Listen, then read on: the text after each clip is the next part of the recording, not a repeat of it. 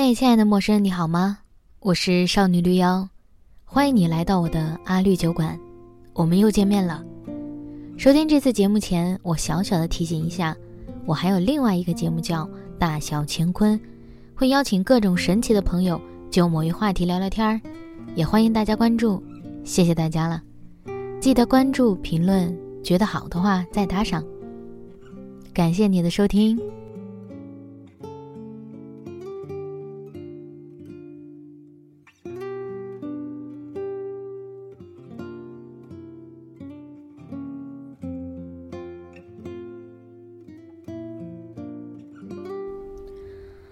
我们为什么需要亲密关系啊？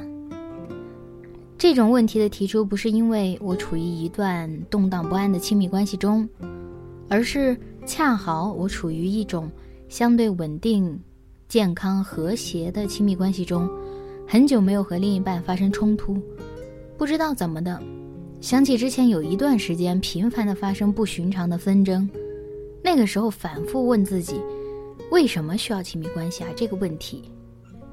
再次往回倒带观看自己的生活，又想要再问一问自己。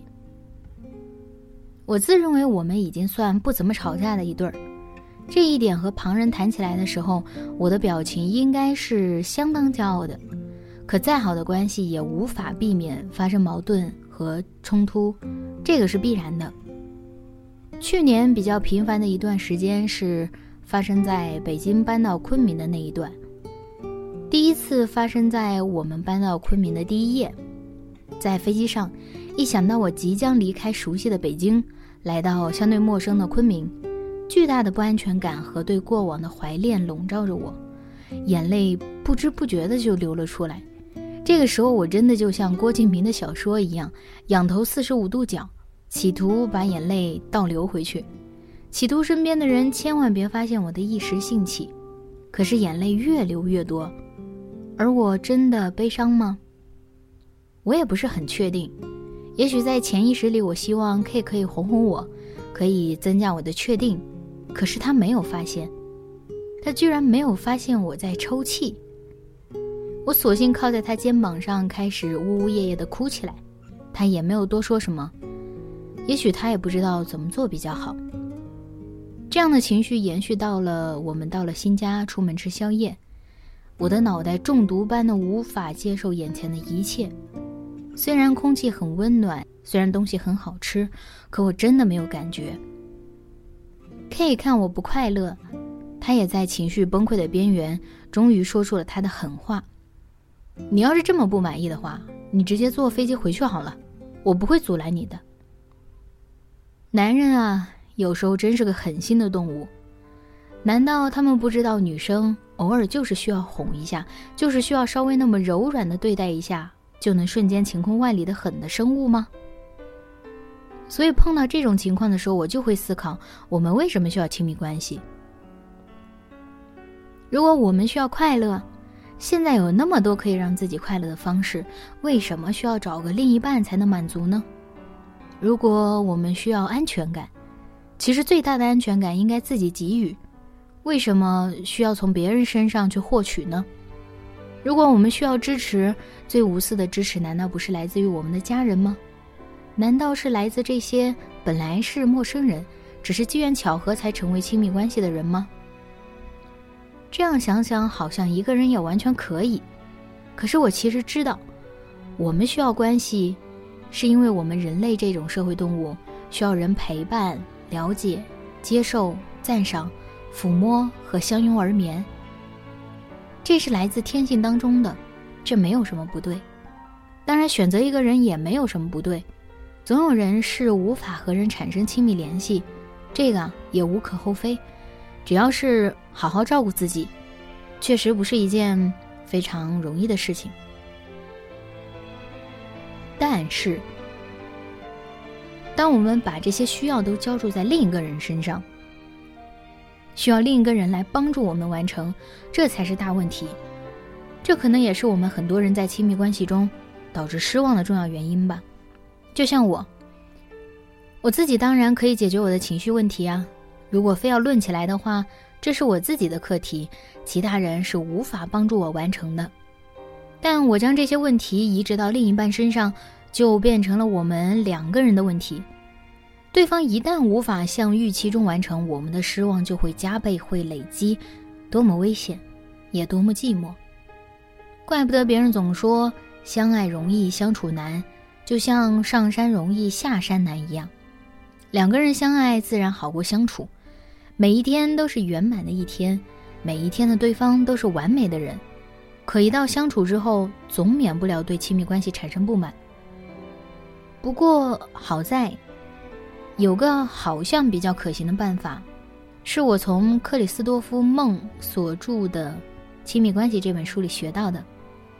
大体就是，当我们对关系不满意的时候，先问问我们自己：我们需要从对方身上得到的是什么呢？虽然很多时候，更加深层的需求是情感和情绪上的内在需求，但无论怎么样，都可以演化成更加容易实现的表层需求。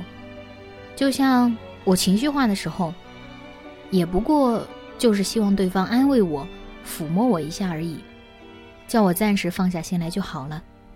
其他人也可能是希望另一半放下游戏或者工作，陪着逛逛街而已，或者就是简单的说说话。大体上都是可以演化成像这样的实质需求的。那么好了。这个时候，我们已经找到情感需求和实质需求了。再多问自己一些问题：我能不能放弃这些期望呢？也就是说，我能不能不把这件事情当成另一半的义务和责任？我能不能靠自己的内心力量来满足自己的需求？我能不能让这种力量真正支撑我，而不是从伴侣那里去取得和获得呢？如果答案都是可以，都是肯定的，那我们就知道该如何做出下一步，该如何放手，让两个人都快乐了。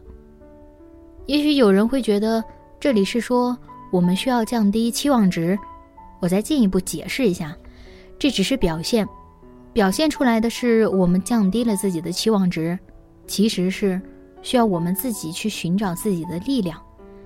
找到我们自己真正需要的事物，并且不是强加在伴侣身上，一定程度的放手，加上对自己和对方都存在不完美这一点的接纳，我们才能在亲密关系中更加游刃有余一些吧。当然了，这个方法或者说这种说法，也需要每个人根据自己的情况去思考和运用。我只是觉得说。可能在我这边是有一点点用的，不一定适用于所有人，但是也算是一个借鉴吧。所以，诚如很多人感受到的，我们需要亲密关系，恰是因为我们需要看到一个更好的自己，一个内心力量更加充足的自己。说句玩笑话，这个工具就是另一个人。我们需要一段亲密关系来看清自己真正需求是什么，看清自己真正害怕的是什么，看清自己真正需要承担的责任是什么。有的事情是两个人共同承担的，比如每个月的账单，其中一个人家里出现了重大的坏事儿；有的事情只能一个人承担，比如女生的姨妈期，其中一个人莫名其妙的坏情绪，要解决问题得靠自己。但另一半就需要递上一杯没什么用的白开水，或者充当受气包，这样就更加完美了。只是我们不要忘了承担自己的责任。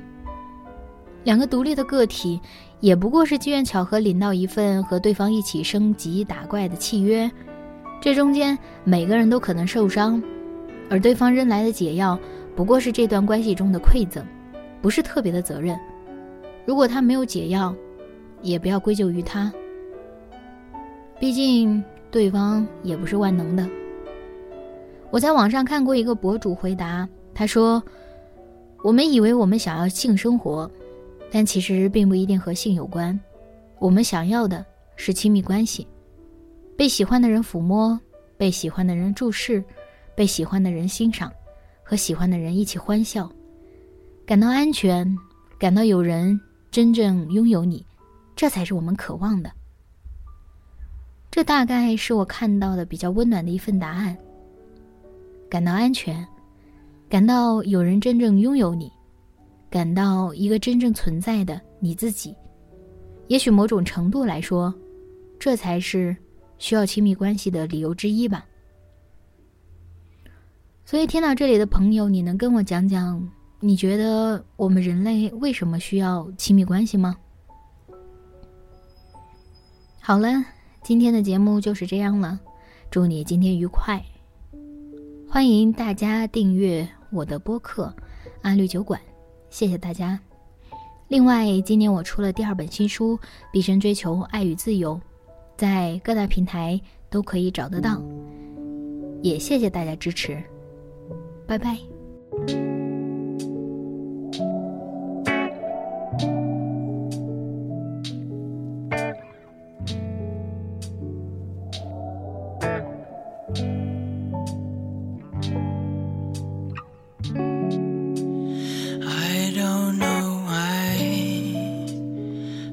just pretending